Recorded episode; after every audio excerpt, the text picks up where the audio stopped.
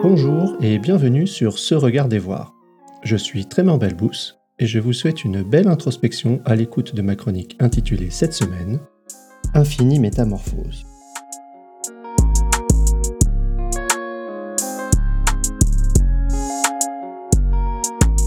Infini Métamorphose. Me transformer, c'est un peu comme jouer à Jenga. Je peux déplacer beaucoup de pièces sans m'apercevoir que j'influence l'équilibre global. Au bout d'un moment, chaque mouvement de pièce devient un défi pour la stabilité de l'édifice. Puis, je retire une seule pièce et tout s'écroule. Me transformer, c'est une accumulation de gestes, de choix, d'événements et d'influences qui se produisent sur une échelle de temps plus ou moins longue et un nombre d'interactions plus ou moins grand. Bien souvent, comme lors du jeu, je ne prends en considération que l'objet externe que je manipule et les personnes avec lesquelles je joue. Pourtant, je fais partie du système, en tant que corps physique qui agit, mais pas seulement. Je fais partie du système en tant que pensée, ou système de pensée. Mille motivations pour jouer une pièce. Il y a une multitude de raisons, plus ou moins conscientes, pour déplacer une pièce en particulier. Parce que je veux par exemple gagner, que mes adversaires perdent, m'amuser à voir s'écrouler la structure, entendre les rires quand tout s'écroule, expérimenter, me sentir puissant en contrôlant mon environnement aux limites de la physique, écouter mon intuition et lui faire confiance, etc. Ces motivations peuvent changer à chaque instant, pour toute personne impliquée sous l'influence du déplacement réalisé par l'adversaire, d'une intention perçue, d'une parole interprétée ou du changement de la musique de fond, d'un rayon de soleil qui éclaire différemment la structure. Toutes ces raisons viennent des profondeurs de ma psyché. Elles me sont souvent invisibles et le sont aux autres. Et, parce qu'elles me sont invisibles et que leur nombre me submerge, je les néglige quelquefois, les nie le plus souvent. Si je m'inclus dans le système, je peux en avoir une compréhension différente. Si je me questionne sur la racine de mon geste, je peux interpréter la situation différemment, agir autrement je peux choisir en conscience. La racine de mon geste. Mon geste peut naître de l'instantanéité du rayon de soleil qui soudainement donne un éclairage nouveau. Il peut émerger des apprentissages issus de l'accumulation des parties que j'ai réalisées depuis ma plus tendre enfance. Peut-être que je bouge cette pièce pour taquiner mon adversaire, parce que j'aime la sensation corporelle de ces instants de complicité. Peut-être que je me venge d'une défaite passée, ou de ces trois jours de déplacement professionnel durant lesquels je me suis senti abandonné. Ou alors, je joue ainsi maintenant, parce que dans ma famille, on a toujours joué comme ça. C'est comme ça, c'est tout. Ce sont bien souvent des paramètres inconscients. Alors j'invente une histoire plus réaliste. J'ai pris en compte un certain nombre de paramètres plus ou moins rationnels. J'en ai l'impression. Parfois, je me berce d'illusions. Je veux illustrer ici que dans le jeu, comme dans tout autre contexte, ce ne sont pas seulement nos actions, l'environnement ou les objets extérieurs qui sont en jeu. Certes, mes actions sont influencées par les règles qui peuvent être tacites, implicites ou explicites. Ces règles sont créées par des personnes qui ont elles-mêmes leur mode de pensée, leur système d'heuristique, leur culture, leur histoire. La plupart des choses que nous croyons vraies, que nous réifions, ne sont que des configurations de nos mémoires partielles, d'expériences passées et d'anticipation de notre futur ce geste que j'accomplis ou ce choix que j'exerce aujourd'hui de manière quasi automatique, appuyé sur ce qui m'apparaît comme une vérité indiscutable, va avoir des conséquences et forger mes futures croyances.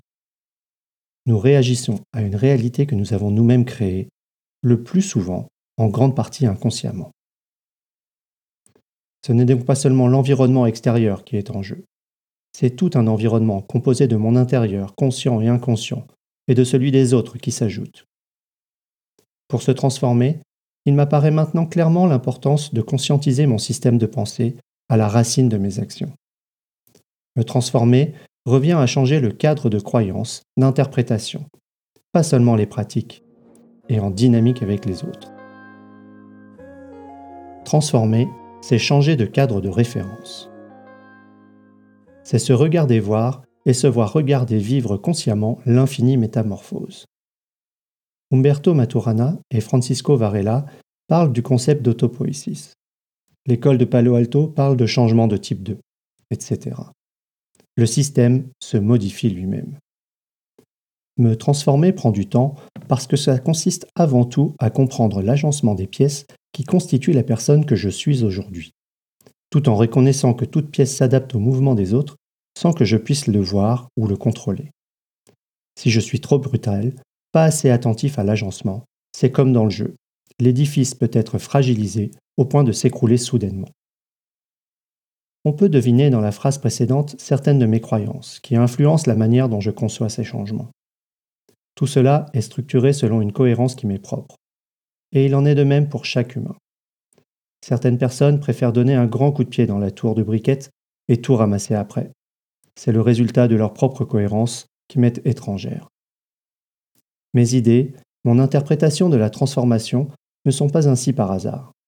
Elles sont la cause et les effets d'une composition d'éléments physiologiques, psychologiques, sociologiques, etc. et des configurations de ces derniers, influencés par mes orientations, dans les contextes auxquels je participe. C'est ce qui façonne, dynamiquement, qui je deviens, à chaque instant. Tout ça par l'interprétation que je fais de l'expérience permanente dans laquelle je baigne. C'est la cohérence qui m'est propre. Pour faire évoluer cette cohérence, je peux en changer les composants, leur configuration et les forces qui tiennent le tout, comme les croyances. Si ma cohérence est une tour Jenga à intenter, il peut me falloir du temps pour reconfigurer la tour pièce par pièce. Même dans le cas d'une révélation, d'une prise de conscience soudaine, d'un insight, il reste nécessaire de reconfigurer toute la cohérence qui influencera mon action. Action qui, elle-même, contribuera à reconfigurer la cohérence. Pour résumer, le sens que je fais de l'expérience que je vis est fonction des éléments que je vois, de leur interrelation et des croyances que j'ai acquises. Pour me transformer, je dois prendre conscience de la manière dont je regarde le monde et ce que j'y vois. Pour me transformer, j'ai besoin de la volonté et du temps nécessaires pour réorganiser mon système de pensée. Changer mes actions implique de changer ma cohérence, l'infinie métamorphose de mon identité. Que génère pour vous l'idée que vous ne pouvez définir qui vous êtes à chaque instant qu'au travers de systèmes de pensée présents à cet instant? Merci pour votre écoute. Vous pouvez retrouver l'article associé à cet épisode sur le blog de Se Regarder Voir, se-regarder-voir.com. N'hésitez pas à y contribuer vos récits d'expérience et commentaires, ainsi qu'à vous abonner pour recevoir chaque semaine l'audio et son article. À la semaine prochaine!